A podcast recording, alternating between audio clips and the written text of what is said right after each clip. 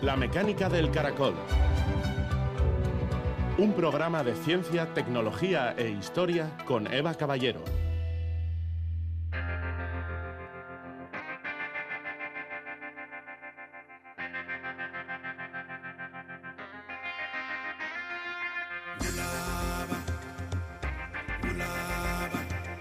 Aquello que nos promete el paraíso en la tierra nunca produjo nada, sino un infierno.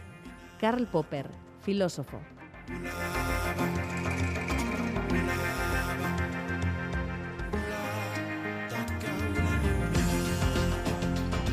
Gabón, la segunda mitad del siglo XII en la península ibérica fue de todo menos tranquila. Los reinos cristianos batallaban entre sí y se aliaban ocasionalmente con los musulmanes para hacer frente común contra terceros. Alfonso VIII de Castilla tenía solo tres años cuando heredó el trono, lo que no ayudó a mantener el control durante los primeros años. Los almohades, una dinastía bereber procedente de Marruecos, desembarcaron en 1145 en la península y unificaron los reinos taifas musulmanes de la mitad sur. El Papa Inocencio III a todo esto llega al papado en 1198 y alenta intensamente las cruzadas.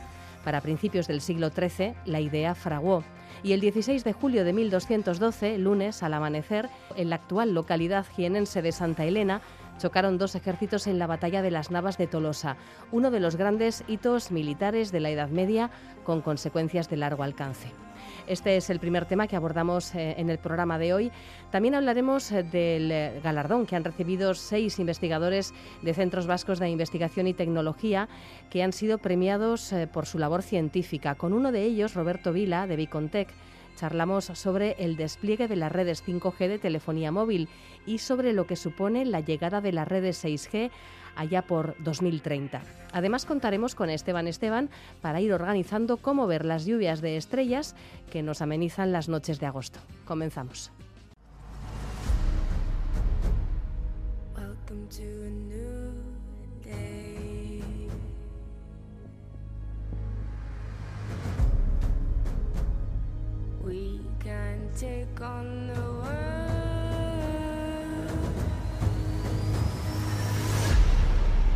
Crónicas medievales. La historia que vamos a contar tiene un poco de todo. Reinos medievales que se enfrentan o colaboran según el momento. Un niño que llega al trono con tres años. Tres reyes que van a la batalla en una alianza inédita un paisaje de película, y dos ejércitos con miles de hombres que se lanzan a una batalla campal que las dos partes ven como una guerra santa. La revista Despertaferro nos presenta en su edición de Historia Antigua y Medieval la historia de la batalla de las Navas de Tolosa. El 16 de julio de 1212, en este lugar de Jaén, los ejércitos comandados por los reyes de Castilla, Navarra y Aragón vencieron al ejército almohade en uno de los episodios más relevantes de la Reconquista. Para hablarnos de la batalla de las Navas de Tolosa nos acompaña Eduardo Cábana, que dirige esta edición de la revista Despertaferro, Historia Antigua y medieval. ¿Qué tal? Buenas noches, Eduardo. Eh, buenas noches, Eva. ¿Qué tal? Encantado de estar aquí otra vez. Se acaba de cumplir eh, el aniversario de esta batalla, pero antes de pasar a, lo que es eh, el relato de lo que aconteció en este lugar de Jaén, estaría bien que nos situaras un poco en contexto. ¿En qué situación se encontraban los reinos de la península ibérica, no solamente en 1212, sino en las décadas anteriores a esta batalla? Desde la llegada, de hecho, de los almohades a las eh, rencillas que bueno, emponzoñaban la relación entre los reinos cristianos? Bueno, pues la, situación es eh, casi diríamos caótica, porque sobre todo desde la muerte del rey Alfonso VII, que era rey de Castilla, León y Galicia, en el año 1157, a mediados del 12, em, pues la, constante fue de rivalidad fundamentalmente entre los reinos cristianos. Y es que este rey, Alfonso VII, a, su muerte repartió su reino entre sus hijos, que era algo, bueno, pues muy común en la época, pero que trajo al traste la idea que, hasta la fecha se había, se había empezado a, bueno, pues a, desarrollar o a pergeñar, la idea de la creación de un reino, de un reino potente y conjunto en, la península ibérica, eh, que aunara pues eso, buena parte de la, de la, península ibérica eh, cristiana, ¿no? que era, pues, como digo, eh, Castilla junto con León y Galicia. Sin embargo, como digo, a, su muerte repartió su reino entre, sus, dos hijos y León por un lado y Castilla por otro. de, de, modo que, bueno, pues esto dinamitaba un poco la idea política de unidad, ¿no?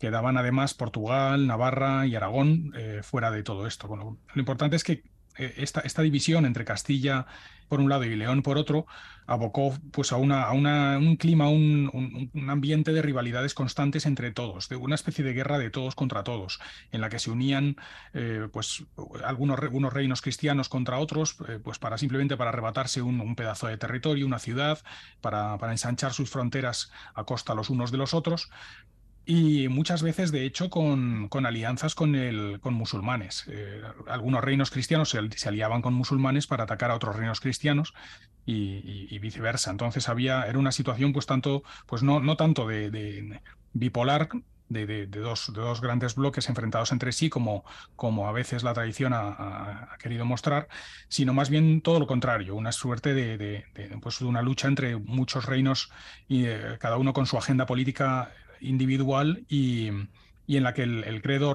la religión o la, idea de la, de, la, unión de, todos los reinos cristianos en uno, pues no, no, no había fraguado todo todavía en ese, en, ese, en ese momento, ¿no? Entonces no, no era la prioridad.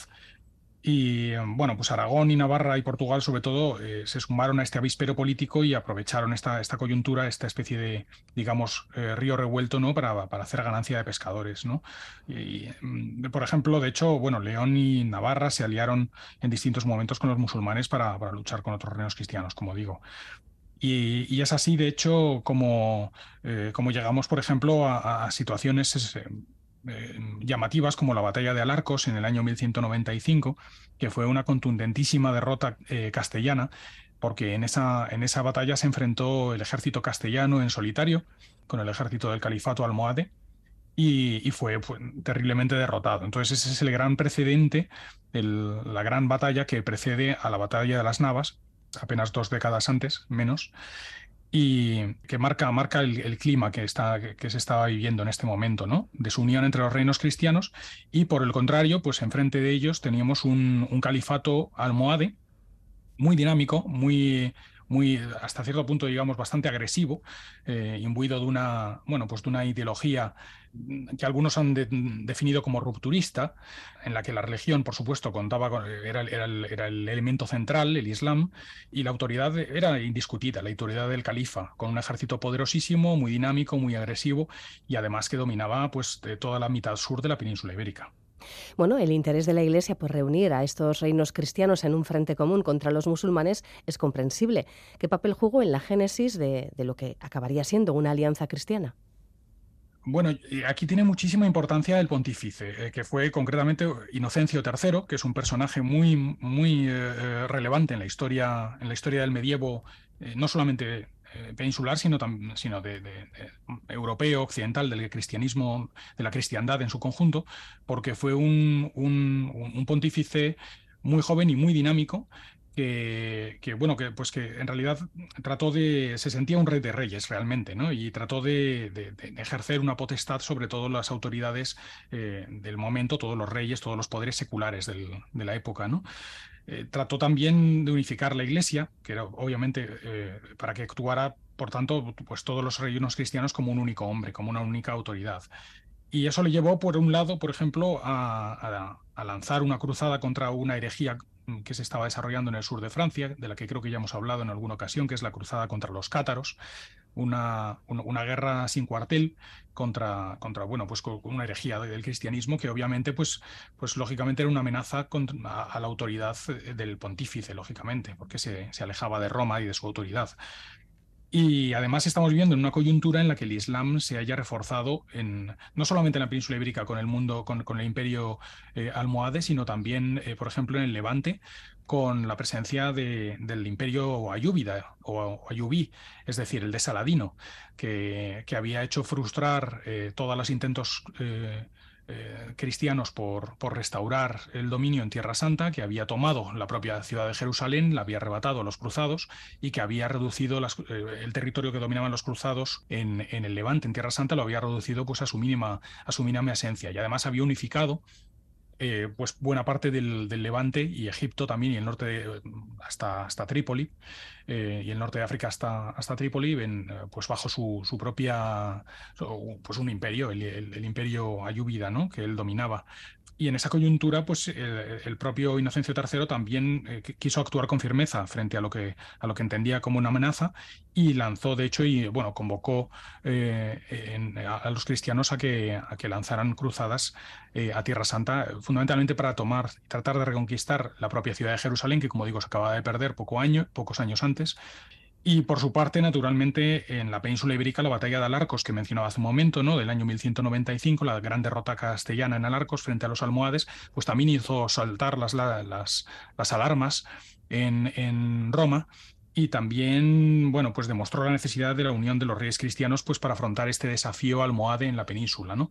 Y el e Inocencio III pues también convocó una cruzada, una cruzada en la península ibérica, que es precisamente la que, la que lleva a la batalla de las Navas de Tolosa.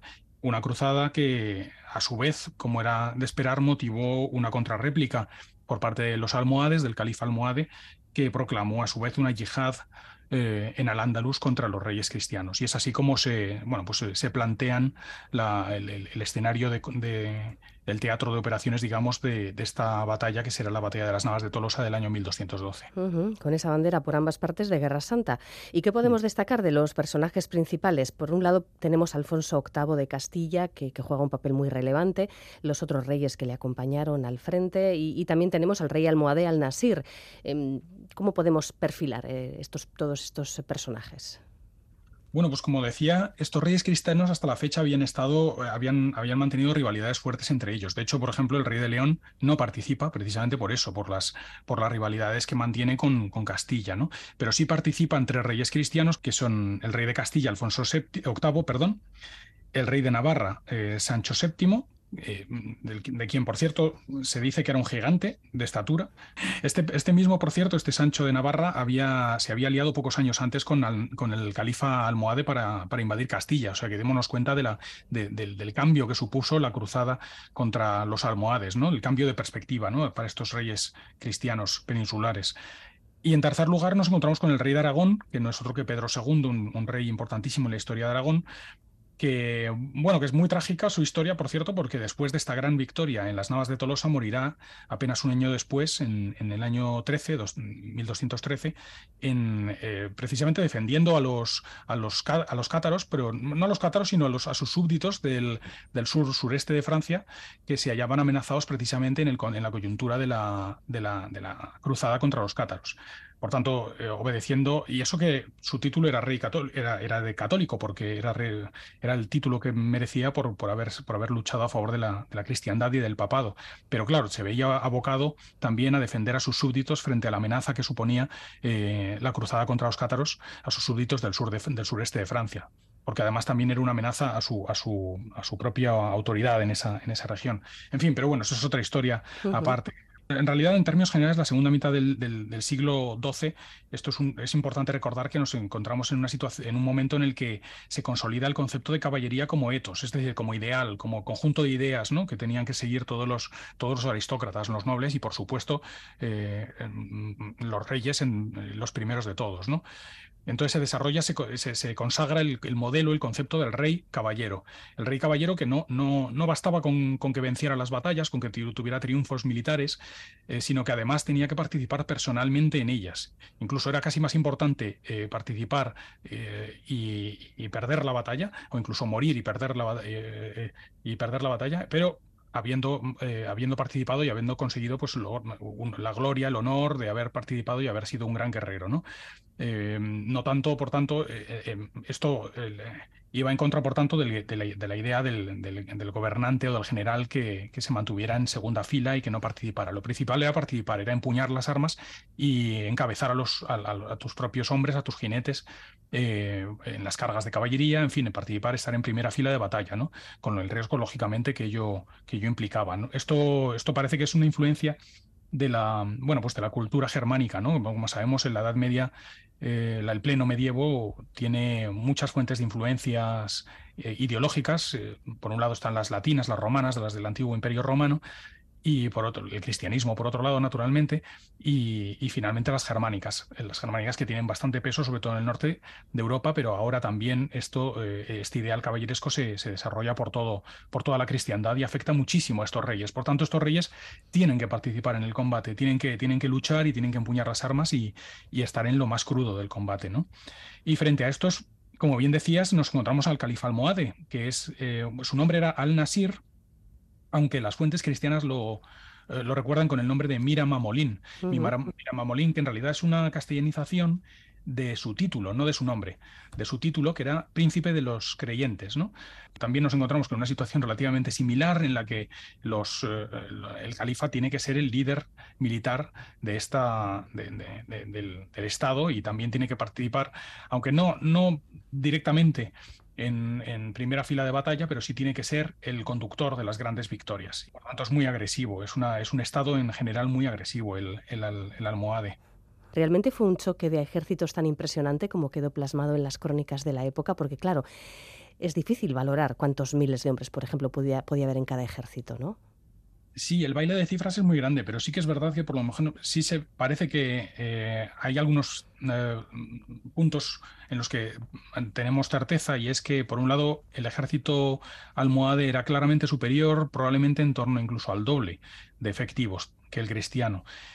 Ambos eran muy heterogéneos. El cristiano, por ejemplo, bueno, pues por un lado eh, convocaba a las huestes de tres reyes, como decimos, Castilla, Aragón y Navarra, cada uno con sus mesnadas, eh, y em, los ejércitos de sus vasallos, de su, cada uno de sus nobles traía, por tanto, las, huestes privadas eh, propias de, bueno, pues del régimen feudal ¿no? en el que nos hallamos en este momento, y además cada rey traía consigo también las milicias concejiles de las ciudades que, que eran de propiedad individual, ¿no? Del rey, eh, que eran, bueno, pues de realengo, ¿no? Y no de un, y no de nobles que también traían, por tanto, pues un, pequeños ejércitos que casi siempre eran de infantería en este caso, porque eran, eran gente pues, de extracción no, no noble necesariamente, ¿no? y por tanto no tenían eh, caballería. Y mm, por otro lado, también nos encontramos en el ejército cristiano con las importantísimas órdenes militares, que de hecho se, se unen todas ellas prácticamente para este esfuerzo, que son Santiago, el Temple, Hospital y Calatrava.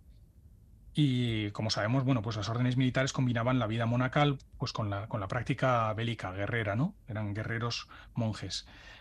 También encontramos, y en este caso, y esto es una circunstancia muy, muy especial, que no es normal en la época, y es la presencia de voluntarios que proceden de otras, de otras latitudes, y esto se explica por la circunstancia de que se trata de una cruzada pues avalada por el Papa, ¿no? Acuden pues muchos leoneses, como hemos dicho antes, el rey de León no, pero sí leoneses individuales, son algunos nobles, portugueses incluso, y lo que las fuentes denominan ultramontanos, es decir, gente de más allá de las montañas. ¿Qué montañas? Los Pirineos, en, su mayoría pues franceses, ¿no? De lo que hoy llamaríamos Francia. Y curiosamente esta gente, los voluntarios, eh, venían con la idea de, bueno, pues de no dar cuartel al enemigo, de simplemente de hacer tierra, tierra quemada y masacrar a todo, todo infiel que se encontraran en el camino. Entonces, cuando, comenzaron, cuando comenzó la campaña militar y empezaron a tomar algunas poblaciones y algunos castillos, la práctica común entre los eh, ejércitos eh, peninsulares, castellanos, eh, navarros, aragoneses, era respetar la vida de los, de los habitantes de estas poblaciones, aunque fueran judíos o fueran, o fueran musulmanes. En, la mayoría de los casos se les respetaba la vida y simplemente pasaban a, bueno, pues a servir a un señor distinto. Pero los ultramontanos venían con una idea completamente distinta, venían con la idea de, bueno, pues de, cortar cabezas de infieles. ¿no? Probablemente esta fue la, razón eh, por, la que se ofendieron y la mayoría de ellos, al cabo de dos o tres asedios y tomas de poblaciones y castillos, abandonaron la cruzada y la mayoría de ellos volvieron a sus tierras. No todos, naturalmente, muchos de ellos permanecieron, pero, pero, buena parte de los ultramontanos, sobre todo aquellos que venían de Francia, volvieron y no participaron, por tanto, en la batalla final de la campaña, que es la batalla de las Navas. Eh, por tanto, fijaos, estamos hablando de un, ejército, por tanto, muy heterogéneo, con gentes muy distintas. Y en cuanto a las cifras, se suele calcular que el ejército eh, cristiano al completo podría rondar los 12.000, las 12.000 almas que es una cifra enorme para la época. Para hoy en día, pues es un ejército moderado, pero más tirando a pequeño, pero en la época, en la época además es que recordemos, las batallas campales eran muy, muy, muy extrañas. Lo normal era cabalgadas pequeñas para arrebatar tal o cual castillo o tal o cual población, tal ciudad, pero lo raro era que se juntaran grandes eh, contingentes eh, para enfrentarse en campo abierto. Era una, una rareza. Por eso Alarcos, Alarcos fue una rareza y que sorprendió muchísimo y, y las navas de Tolosa también lo fue. Y por su parte, bueno, pues enfrente teníamos el ejército del Nasir, que como digo, posiblemente fuera incluso del doble de, efectivos, entre, entre 20.000 o incluso 30.000, pero es muy difícil calcularlo. Eh, pues, eh, también, es muy, muy heterogéneo. Eh, contaba, por ejemplo, con, un, con el, ejército regular del, Estado almohade, que era el llamado Yund, pagado por el poder central, eh, por otro lado, tenía algunos contingentes reunidos para la ocasión, por recluta forzosa, los Hushud, y también había gente pues, de origen árabe, bereber. Recordemos que los almohades es un imperio fundamentalmente bereber. Eh, también había muchos andalusíes, naturalmente, incluso nos encontramos con algunos kurdos, eh, kurdos y turcomanos que procedían de algunas de las luchas que habían tenido los almohades con Saladino, con el imperio ayubida, y que ahora combatían pues, para, el, para el Estado almohade y eran gentes pues, que venían, como digo, pues del Kurdistán. Estos eran famosos y llamaban mucho la atención precisamente por eso, por su atuendo distinto, su forma de su armamento, su panoplia era diferente. Eh, combatían a, caballo y como lo que se conocía en la época como sagitarios, ¿no? en término latino, es decir, arqueros, arqueros a caballo.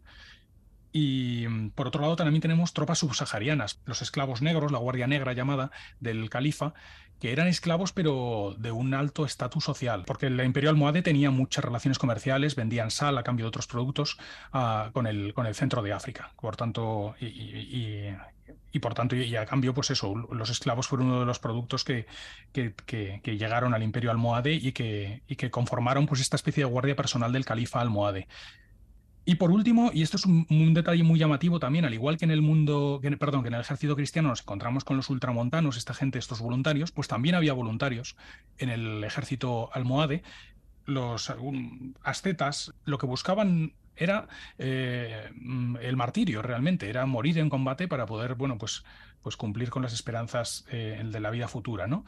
y se solían colocar en primera fila del combate para ablandar un poco las cargas de caballería cristianas, pero militarmente prácticamente no tenían ninguna eficacia. Solamente, eso sí, eh, como, bueno, pues como una forma de realmente de, elevar la moral de las tropas, porque esta gente venía imbuida de un, fervor religioso musulmán muy, muy fuerte y eso hacía, pues se contagiaba al resto del ejército. Por tanto, los vemos una y otra vez en prácticamente todas las campañas que lanzan los almohades, los vemos participar. Los, califas almohades buscaban la presencia de estos mártires, de estos, de estos ascetas, de estos voluntarios en sus ejércitos, aunque como digo, militarmente pues no tenían ninguna eficacia. Bueno, ¿y qué factores eh, favorecieron la victoria cristiana? Em, y luego la gran pregunta, si esto desencadenó realmente esta victoria, el inicio de nuevos tiempos en la península, si fue un punto de inflexión en, el eh, terreno de la reconquista. Mm, pues esa es la pregunta del millón, sí, sí, sí. Bueno, en cuanto a lo primero, la, batalla en sí, los factores que, la, que, llevaron, condujeron a la victoria cristiana, mm, parece ser que, bueno, son varios, pero fundamentalmente el hecho de que el, terreno era, mm, el terreno era muy accidentado y esto favorecía mucho a los cristianos. Porque, porque los almohades tenían una tradición de caballería ligera y sus tácticas eh, pues giraban mucho en torno a intentar sacar provecho de las maniobras de flanqueo y evasiva en las que eran expertos, con, con esta caballería ligera, ¿no? Atacar los flancos, atacar la retaguardia del ejército cristiano con, con caballería fundamentalmente ligera. También contaban con caballería pesada, pero era, era de menor importancia, tanto numérica como, como, como en relevancia militar táctica, ¿no? Y el, hecho de que, de que, el terreno este, en esta zona, en, en Jaén, en las Navas de Tolosa fuera muy accidentado, esto es una zona de colinas y bosques, pues impedía o entorpecía enormemente esta, este, pues la ejecución de este tipo de maniobras de flanqueo y, de, y rápidas en las que eran expertos los, los almohades. ¿no? Es evidente que los cristianos primero no, no gozaban de superioridad militar y por otro lado, además, estaban en inferioridad numérica, con lo cual, eh, bueno, pues la batalla no tenía por qué haber sido una victoria cristiana, podría haberse decantado perfectamente del, lado musulmán. Y mm, eh, lo que ocurrió, como, como, nos narran las fuentes, es que se produjo primeramente una carga cristiana contra, contra la, primera, las filas primeras del ejército musulmán, que eran de caballería a su vez también, eh, con poco efecto. Esto, los, la caballería musulmana se, eh, se, mm, apartó hacia los flancos después de haber combatido durante un tiempo y eh, en ese momento la, caballería cristiana cargó contra los, contra los que estaban en segunda fila, que eran estos ascetas, estos voluntarios. Realmente no tuvieron tampoco mucha eficacia en esta ocasión y fueron masacrados en su mayoría. A continuación, los cristianos cargaron contra el cuerpo central, y esto sí era el núcleo del ejército almohade, donde fueron contenidos. Y ahí empezó una, lucha muy reñida, con, con avances en un sentido y en otro, que por momentos parecía dar la ventaja a los musulmanes. Y en esa coyuntura la caballería musulmana eh, atacó los flancos del ejército cristiano, pero ahí eh, los cristianos habían tenido la, precaución de disponer alternamente los contingentes nobiliarios, es decir, de caballería nobiliaria cristiana, alternos con milicias concejiles, que eran de peones, de, infantería. ¿no? Y esta alternancia entre jinetes y peones parece que fue bastante eficaz para que los unos defendieran a los otros y los otros a los unos y pudieran mantener la cohesión y, por tanto no ceder terreno. ¿no? De modo que las, las, alas del ejército cristiano se mantuvieron y pudieron defenderse frente a esta cometida de, las, de la caballería musulmana en las alas. Y aún así, la, la, situación en el centro era muy peligrosa para los cristianos y parecía que empezaban a flaquear. De hecho, empezaron algunas milicias concejiles, empezaron una desbandada en un momento dado, eh, pues presionados fundamentalmente ante la, ante la evidencia de que, de que, frente a ellos había un número muy, mucho, muy superior de, musulmanes. Y, en esa situación de, crisis, cuando parecía que, que, la batalla iba a ser una victoria almohade, de repente los reyes cristianos tomaron la reserva, unas reservas que, de tropas que habían mantenido hasta la fecha, como digo, pues apartadas del combate y frescas, por tanto, y se lanzaron a la carga. Y esto fue un golpe psicológico eh, tremendo, porque de repente, claro, la presencia de tres reyes con sus estandartes, con, sus, con, con buena parte de su caballería pesada eh, intacta y esta carga final de los tres reyes cristianos contra el centro fue lo que finalmente decantó la balanza a favor del ejército cruzado y atacaron el, palenque del califa, donde Sancho de Navarra parece que tuvo un, episodio, una situación, vamos, un, protagonismo especial. Y, finalmente, pues el ejército musulmán eh, abandonó, abandonó el, teatro del campo de batalla y fue una derrota contundente, absolutamente contundente para, para los almohades. Y en cuanto a la, a la, pregunta de si esto desencadenó el inicio de un nuevo tiempo, una nueva era, bueno, lo cierto es que ahí, aquí lo que tenemos es quizás separar las consecuencias inmediatas de las de más a largo plazo. En cuanto a las inmediatas, pues tenemos una clara, una consecuencia muy evidente, que es que desplazó la batalla de las Navas definitivamente el teatro de operaciones de la Mancha al Guadalquivir. Y esto ya de por sí es, es, un, es un hecho muy importante, lógicamente, porque eh, eh, bueno, pues prácticamente toda la Mancha y, Extremadura quedaron eh, en manos cristianas. Ahora bien, el imperio almohade bien pudo haberse recuperado, desde luego, pues su estructura, fin, política y militar seguían de hecho activas, y, y también su implantación en la Al-Ándalus. Ahora bien, quizás más importante que todo esto fueron las consecuencias a largo plazo. Y es que la legitimidad del califa, como decíamos hace un momento, radicaba fundamentalmente pues, en la conducción exitosa de la guerra. Por tanto, una derrota como esta, una derrota además tan contundente como la de las Navas, implicaba o sugería, parece, parecía sugerir que, que, bueno, pues que Alá había abandonado al califa almohade y que Dios ya no estaba con ellos. Y por tanto, bueno, pues esto deslegitimaba muy peligrosamente la autoridad del rey, del califa almohade frente a sus súbditos. Un Estado que, se había, que, cuya ideología se orientaba en torno a, la, Guerra Santa y a, las conquistas y a la expansión, eh, pues la derrota eh, obviamente parecía sugerir que, bueno, pues que, habían, que ya no contaban con la bendición divina y por tanto, pues esto fue lo que verdaderamente a la larga, poco a poco, ya los sucesores de, de Al-Nasir fueron notando cada vez con, de forma más palpable eh, la pérdida de legitimidad clarísima que, había sufrido el, Estado almohade a causa de esta derrota. Y esto fue lo, verdaderamente relevante de la, batalla, porque el, el, Imperio almohade sobrevivió bastantes años más, hasta, bueno, 1269 es la fecha final en la que se descompone por completo. Eh, por tanto, pues eso, medio siglo más tarde, prácticamente de la batalla de las Navas, pero la descomposición fue muy lenta, pero fue, fue constante a partir de la batalla de las Navas. De hecho, muy pocos años después, cinco años, cuatro años, perdón, después de la batalla de las Navas, ya nos encontramos con, con un, un, competidor interno norteafricano, que son los benimerines o eh, un, grupo, una alianza de tribus que, bueno, pues que, que, planteó, que planteó la guerra y una rebelión primero contra los almohades y que poco a poco fue ganando terreno frente a ellos, em, ganándoles eh, batallas y ganándoles ciudades y terreno en el norte de África hasta, como digo, poco a poco, hasta fundamentalmente la década de los años 40, 50 y ya finalmente la, descomposición final del imperio almohade en el año 69. Estos benimerines o, eh, luego tendrían, a su vez, sustituirían a los, a los almohades como, como potencia eh, musulmana dominante en el norte de África y también en Al-Ándalus, pero ya entraríamos en una fase distinta. Y en este periodo y en, este, y entre, interim, en el, eh, mientras el imperio almohade se estaba descomponiendo, merced fundamentalmente a la presencia de estos benimerines en el norte de África, mientras tanto, eh, pues eh, se encontraba en una situación de debilidad y esta debilidad pues, fue aprovechada por los reyes cristianos de la península ibérica pues, para extenderse a su costa. Además, los reyes, los sucesores de Al-Nasir, eh, cometieron el error de, abandonar el ideal guerrero, de, califa guerrero que, había, que, les había llevado a, antecesores en el cargo a, una expansión del imperio almohade, lo abandonaron y, abrazaron, por el contrario, pues un, ideal de monarca sedentario que, no acudía al combate y esto naturalmente pues ah, redundó más en la pérdida de legitimidad de estos califas almohades hasta la decadencia absoluta y desaparición del, imperio almohade. Y como digo, aprovechada toda esta coyuntura de, inestabilidad musulmana por parte de los reyes cristianos que avanzaron en las próximas décadas, fundamentalmente ya, como sabemos, por el Valle del Guadalquivir en los años 30, 40, la toma de Sevilla, en el 48, en fin, es un, ya es un avance cristiano muy notorio el que se sucede en, en los años, en las décadas centrales del siglo em, el segundo, segundo cuarto fundamentalmente del siglo XIII.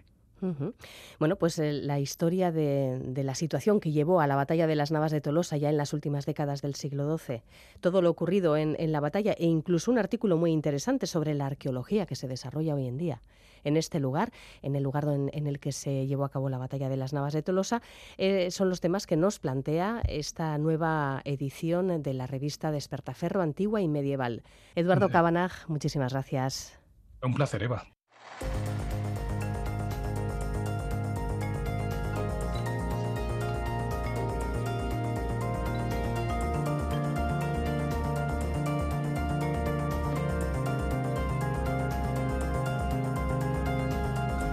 La Alianza Vasca de Investigación y Tecnología ha reconocido recientemente la labor de investigadores por su dilatada y fructífera trayectoria en los centros BRTA, un reconocimiento y un estímulo para personas que investigan y transfieren conocimiento en estos centros.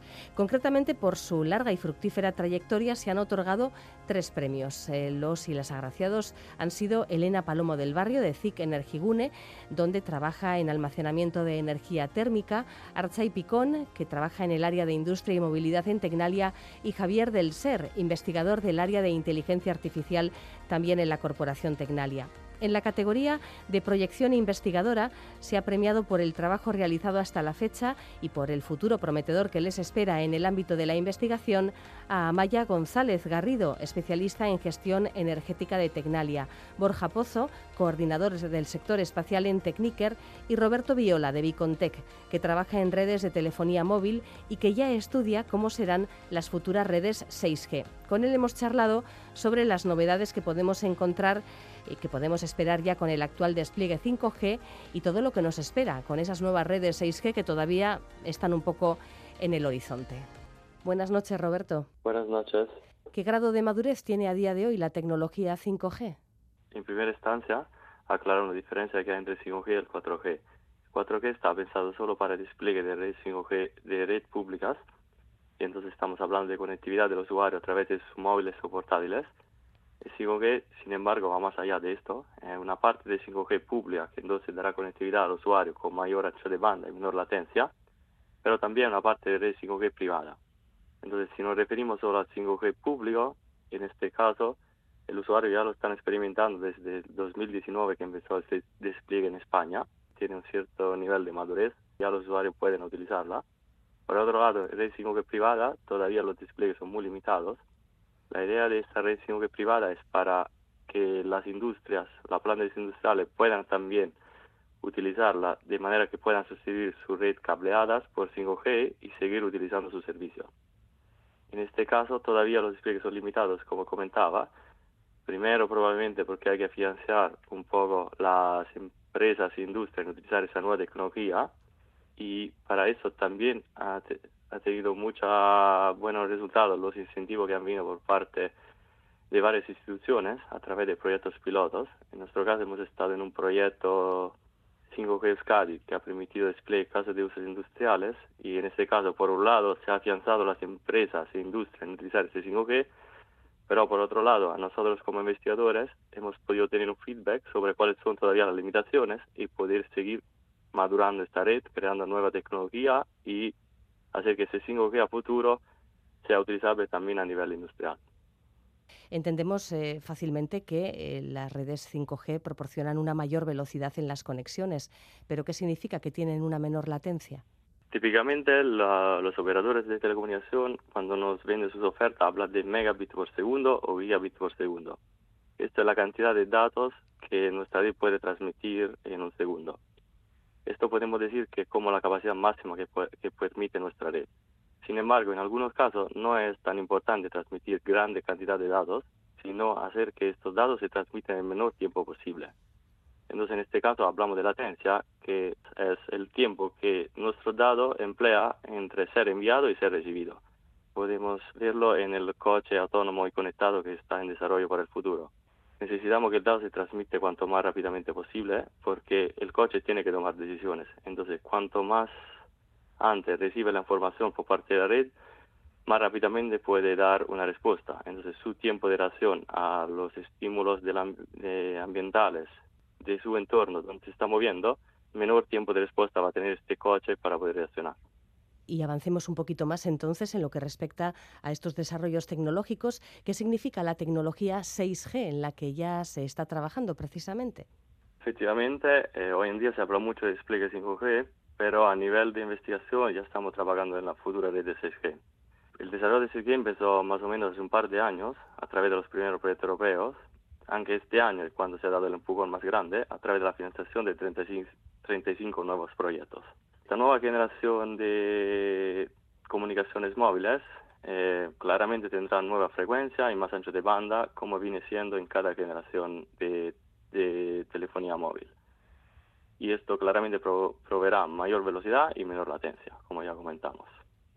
Eh, sin embargo, en el 6G también tendremos dos factores nuevos, dos factores fundamentales a tener en cuenta. El primero, el uso de la inteligencia artificial dentro de la red, y esto permitirá automatizar la red y una mejor gestión de los recursos de transmisión. Es decir, que la inteligencia artificial permitirá uh, encender o apagar servicios dentro de la red dependiendo de las necesidades del usuario conectado en cada momento. Otro aspecto fundamental es la sostenibilidad, que se habla mucho hoy en día. Entonces, el uso de la inteligencia artificial que ya mencioné anteriormente tiene también que tener en cuenta esta eficiencia energética que necesitaremos en las redes del futuro, porque no podemos seguir aumentando la cantidad de tráfico y seguir aumentando también el consumo energético tenemos que aumentar el tráfico, pero el consumo energético a su vez tiene que disminuir. Asociado a estas dos novedades, hay también nuevos casos de uso. En particular, nosotros en Biotech en un proyecto europeo llamado 6G en el que el objetivo también es añadir capacidades para realidad aumentada y virtual dentro de esta red de 6G. Hasta ahora todas las redes 5G, hasta 5G se han pensado para conectar el mundo físico. Pero si empezamos a hablar en mundo virtual y aumentado, entonces, en este caso, tenemos nuevos requisitos que la red de 6G no puede cumplir. Y estamos hablando de una cantidad de, de datos del orden de gigabits o de megabits que las redes actuales no podrán soportar a futuro. Además, estamos hablando de mucho procesamiento, muchos datos que crea la, la realidad virtual. Entonces, necesitamos nuevas capacidades dentro de la red. Claramente, eso tendrá que tener en cuenta la el eficientamiento energético y también el utilizo de la inteligencia artificial para el procesamiento de, tanta, de tanta cantidad de datos. ¿Y qué fechas se manejan para el comienzo de su implantación? entre una generación y la otra pasan unos alrededor de 10 años. Entonces, 5G empezó a desplegarse a final de la década anterior, concretamente en 2019. Entonces, esperamos que 6G se despliegue alrededor de 2030, aunque primeros casos de uso o piloto ya se desplieguen en 2028, pero será todavía prueba limitada alrededor de 2028. Esperemos que despliegue final a nivel comercial sea en 2030.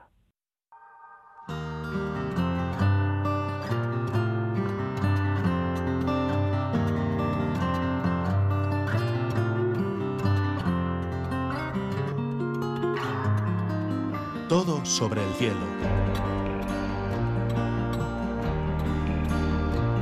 Las dos lluvias de meteoros más famosas del verano son las Delta Aquáridas y las Perseidas, que tienen lugar respectivamente a finales de julio y el 12-13 de agosto más o menos. Con Esteban Esteban, miembro de la agrupación astronómica vizcaína y autor del blog Desde el Tercer Planeta, repasamos a continuación las condiciones en las que se presentan este año. ¿Qué tal, Gabón? Buenas noches, Esteban. Gabón, hola. ¿Cada año se presentan en condiciones diversas? O sea, ¿hay años mejores y peores para estas lluvias de meteoros? Eh, sí, hay un factor clave que es la fase de la luna. Pero, y luego, eh, puntualmente, también eh, hay años en que, bueno, pues por determinadas circunstancias se espera un mayor número de, meteoros.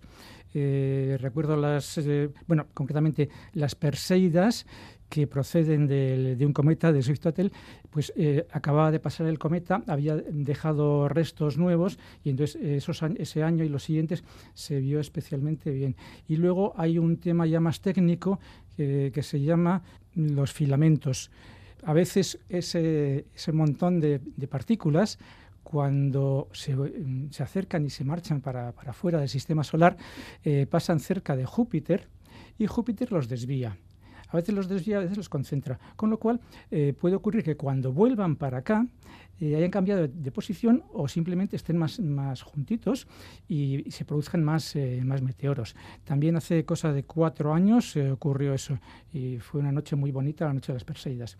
Bueno, de todas maneras, siempre que se habla de, de fenómenos astronómicos para el verano, lo primero que se habla es de las Perseidas. Sí es la, lluvia de estrellas más famosa, eh, no es la mejor, pero sí es la más observada. Por una razón clara, las, mejores eh, son eh, bueno, pues unas que ocurren en diciembre y en enero. Y claro, el ponerse, el tumbarse en el suelo mirando para arriba, estar, estar ahí un buen rato mirando, buscando a ver si caen estrellas fugaces, en esas fechas como que no. No es tan práctico. Eso. Y además en agosto la temperatura es muy buena y la ventaja añadida de que muchos estamos de vacaciones y entonces pues podemos tirarnos ahí la noche pues, pues viendo estrellas fugaces. De las Perseidas son las más conocidas. Eh, bien, desde hace unos años se, se añaden las eh, delta acuáridas pero no tienen nada que ver. si las Perseidas mm, tienen una THZ de 100, bueno, THZ es tasa horaria cenital, son las, el número de meteoros, estrellas fugaces que se esperaría ver en una hora en condiciones ideales, con el radiante, o sea, la, dirección de donde vienen eh, colocada en el cenit, con el giro de la Tierra, que ocurre ah, de madrugada, y eh, bueno, pues eh, con unos cielos buenos, vamos a hablar 100, realmente vemos menos. Pero bueno, si las eh, Perseidas tienen una TSZ de 100, eh, las delta acuáridas tienen solo 25. O sea que tiene más mérito ver una, estrella fugaz cuando pasan las delta acuáridas. Sí. Además que, bueno, hay veces... A lo mejor da triple deseo. Tres por uno. Efectivamente. Pues eh, tiene más mérito, es lo que tiene más mérito, vale más. las... Mm, aunque has dicho muy bien las fechas del máximo, finales de julio y 12-13 de, agosto de las Perseidas, eh, realmente el intervalo en el cual se puede ver alguna es muy amplio. Es muy amplio y prácticamente va desde mediados de, de julio hasta el veintitantos, 25 de agosto. Lo que pasa es que hay mucha diferencia. O sea, los días del máximo es cuando vas a ver seguro. Finales de julio, ¿no? Eso, es. el eh, día anterior, eh, un día antes, un día después, 30, 31 de julio y 12, 13 de, agosto las estrellas. Entonces, bueno, hay veces que, que ves mm, una estrella y los entendidos enseguida dicen, estás mirando las Perseidas, y dicen, uy, esta no ha sido Perseida, ha sido Delta Acuárida. ¿Y cómo? Pues. ¿Qué capacidad? estás acostumbrado y, estás atento, si no estás atento, nada, de la dirección de la que viene. Entonces, las Perseidas eh, vienen de la constelación de Perseo, por eso ese nombre, y las deltacuáridas de la estrella delta de la constelación de Acuario. Entonces, eh, tú ves que la dirección no es la, no es la adecuada para que sea Perseida y enseguida ves, ves esto. Bueno, la dirección que vienen, mm, viene en esa dirección, pero se pueden abrir en, cualquier, o sea, es decir, si tenemos eh, Perseo en el cenit, una Perseida podría caer desde arriba para abajo. El cenit es la parte más superior del firmamento. Podría caer de arriba para abajo, pero en cualquier dirección, o sea, tanto al norte como al sur, como al este, como al oeste. Eso ocurre, eh, creo que lo he dicho, de madrugadas. Si, es a principio de la noche, pues el radiante está más bajo. El radiante de las Perseidas a principio de la noche está, bueno, cuando Perseo sale, la corrección de Perseo sale, pues a eso de las 12, la 1, eh, por el nordeste. Entonces, desde esa dirección surgirían las distintas estrellas fugaces. Pero bueno, eh, voy a hablar un poquito de la, del, dato principal, la condición principal de, para que veamos eh, más o menos qué es la, fase de la Luna. Eh, el año pasado las Perseidas coincidieron casi con una luna llena. Entonces se vieron muy mal, muy pocas. O sea, eh, ves solo las más grandes, las más gordas, vamos a decir así, las más brillantes. Las otras no las ves porque te ciega la luz de la luna. Y las delta córridas coincidieron eh, prácticamente con la luna nueva. Con lo cual, el año pasado, pues casi casi se pudieron igualar el número de, observaciones. Pero este año no, este año es al revés.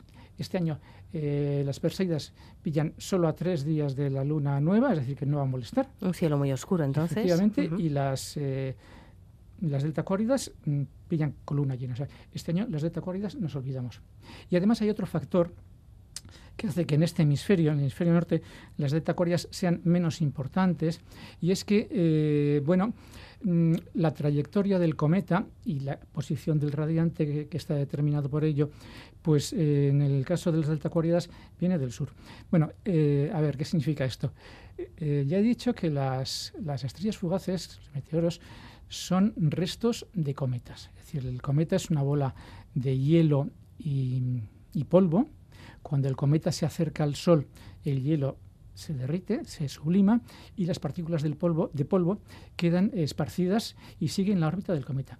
Esas partículas de polvo son las que al intersectar con la Tierra producen las estrellas fugaces, es decir, se ponen incandescentes, se, se vaporizan y eso mm, incluso eh, bueno, pues nos produce esa, esa, sensación de, de luz, de, estrella que cae. hace muchísimos años había alguna crónica que decía que cayeron muchísimas estrellas y a la noche siguiente no se explicaban cómo todavía quedaban tantas. No son estrellas, pero es la sensación que, dan. Bueno, eh, curiosamente, tanto el, el, el cometa progenitor de las Perseidas, que es el Swift-Tuttle, eh, como el de las delta córidas, que es el 96P, eh, son cometas que tienen la mayor parte de la órbita en el hemisferio sur. O sea, están años y años en el hemisferio sur y luego se acercan al Sol, suben un poquito y se vuelven a marchar. Eso es muy típico, a veces al revés, pero un cometa que tiene la órbita en un determinado hemisferio, eh, la, la, fase más importante, cuando se acerca al Sol y se calienta y se forma la cola, ocurre en el otro. Bien, entonces, el Swift Shuttle sube al hemisferio norte y da la vuelta y se marcha al sur. Y en el punto en que se marcha al hemisferio sur es donde casi se encuentra con la órbita de la Tierra. Es una, situación de geométrica en que prácticamente se cruzan la órbita del cometa y la órbita de la Tierra, pero cuando el cometa se va para el sur. O sea que las eh, estrellas nos caen del norte. Pues el radiante puede estar incluso en el, en cenit. Y el cometa 96P, el de las delta acuáridas, hace la misma operación, también viene del sur, pero cuando se acerca a la órbita de la Tierra es al principio, es decir, cuando pasa del hemisferio sur al norte, con lo cual las partículas vienen de abajo, bueno, de abajo del sur, eh, con lo cual los habitantes del hemisferio sur pues, verán siempre más que nosotros. Ajá, bueno, una curiosidad interesante. Eh, ¿Hay alguna hora especialmente buena para, para, ver, por ejemplo, las Perseidas, que este año son las que eh, van a brillar en un cielo más oscuro debido a la luna nueva? Sí, eh, siempre mm, suele ser más favorable la madrugada por una razón, y es que, mm, bueno, la, la Tierra se mueve en, rotación y en traslación. El ejemplo que se suele dar es un, coche que está avanzando y hay una nevada. Entonces, la nieve se estampa en el cristal de delante, en el parabrisas. Entonces, eh, la Tierra está avanzando de madrugada. O sea, cuando nosotros estamos de madrugada es cuando estamos moviéndonos hacia arriba. Es una cosa muy curiosa y habría que hacer un gráfico, pero es así. O sea, de madrugada hacernos la idea de que nos estamos moviendo para arriba. La Tierra está moviéndose para arriba y, a la noche nos estamos moviendo para abajo. Cambia porque la Tierra está rotando. Sí, sí. Y entonces, teniendo en cuenta los dos movimientos, entonces, ¿cuándo atrapamos las más eh, estrellas fugaces? En general, por la mañana, de madrugada. Este año hay, un dato también eh, que lo va a corroborar. O sea, este año las Perseidas lo tienen todo. A ver si hace buen tiempo. Y es que eh, la hora del máximo, es decir, se calcula, mm, pues bueno, según la densidad de meteoroides, de, nube de polvo, cuándo puede caer más y cuándo, cuando no. Entonces, la hora del máximo es el día 13 ya por la mañana, a las 9.41 lo ideal es que fuera a las 6 o a las 5, pero tampoco hay mucha diferencia en, en 3, 4 o 5 horas. Ya. Si fuera otra hora, si fuera... O sea, que a las 9.41 es de día. Sí, sí, sí. Pero bueno, antes de que se haga de día, mm. el, el, máximo ya está próximo, sí, sí. ya caerán unas cuantas, ya se verán. Es decir, que si el máximo fuera al, al atardecer, sí. pues habría 12 horas de diferencia y en 12 horas ya disminuye. O sea, ese día tenemos dos opciones, madrugar o venir tarde de la verbena. También. Más o menos, ¿no? Esa es la idea. Bueno, pues apuntado, el 13 de agosto, Perseidas, Perseidas, luna nueva, y, la posibilidad de ver esta, esta lluvia de estrellas que tiene su origen en el, en el cometa, lo has dicho antes. Eh, el Swift-Tuttle, el, 109P. Es uno de los cometas famosillos que hay, que de vez en cuando es un eh, cometa y además generan noticias. Sí, eh, es un cometa, como he dicho, la órbita pasa muy cerca de la Tierra. De hecho, es, eh, no, se suele, no, no, se suele decir mucho, pero cuando se habla de objetos cercanos a la Tierra que hay que vigilar, normalmente se habla de, asteroides, pues el Swift-Tuttle habría que incluirlo, o está incluido. Es de los famosetes, sí. Sí, sí. Por esas cuestiones. Bueno, mientras tanto, pues nos deja estas magníficas eh, lágrimas de San Lorenzo, que también se denominan así por la cercanía del santo. Eh, pero no es solo por la cercanía, es muy curioso porque San Lorenzo es el día 10, es porque cuando se les puso ese nombre no caía en el 13, caía en el 10. ¿Y por qué hay esa diferencia? ¿Por qué nos hemos atrasado tres, dos, tres días? Pues por el fenómeno que alguna vez hemos comentado de la retrogradación de los equinoccios. Ajá, bueno lo que nos comenta siempre, que el año dura lo que duran las estaciones y no lo que pensamos nosotros que dura según nuestro calendario. Muy bien, Esteban, pues nada, gracias. Bien, pues antes de despedirnos, dos cosas. Con este programa, el que hace el número 2750 de la historia de la mecánica del caracol, cerramos la decimotercera temporada y además nos vamos de vacaciones.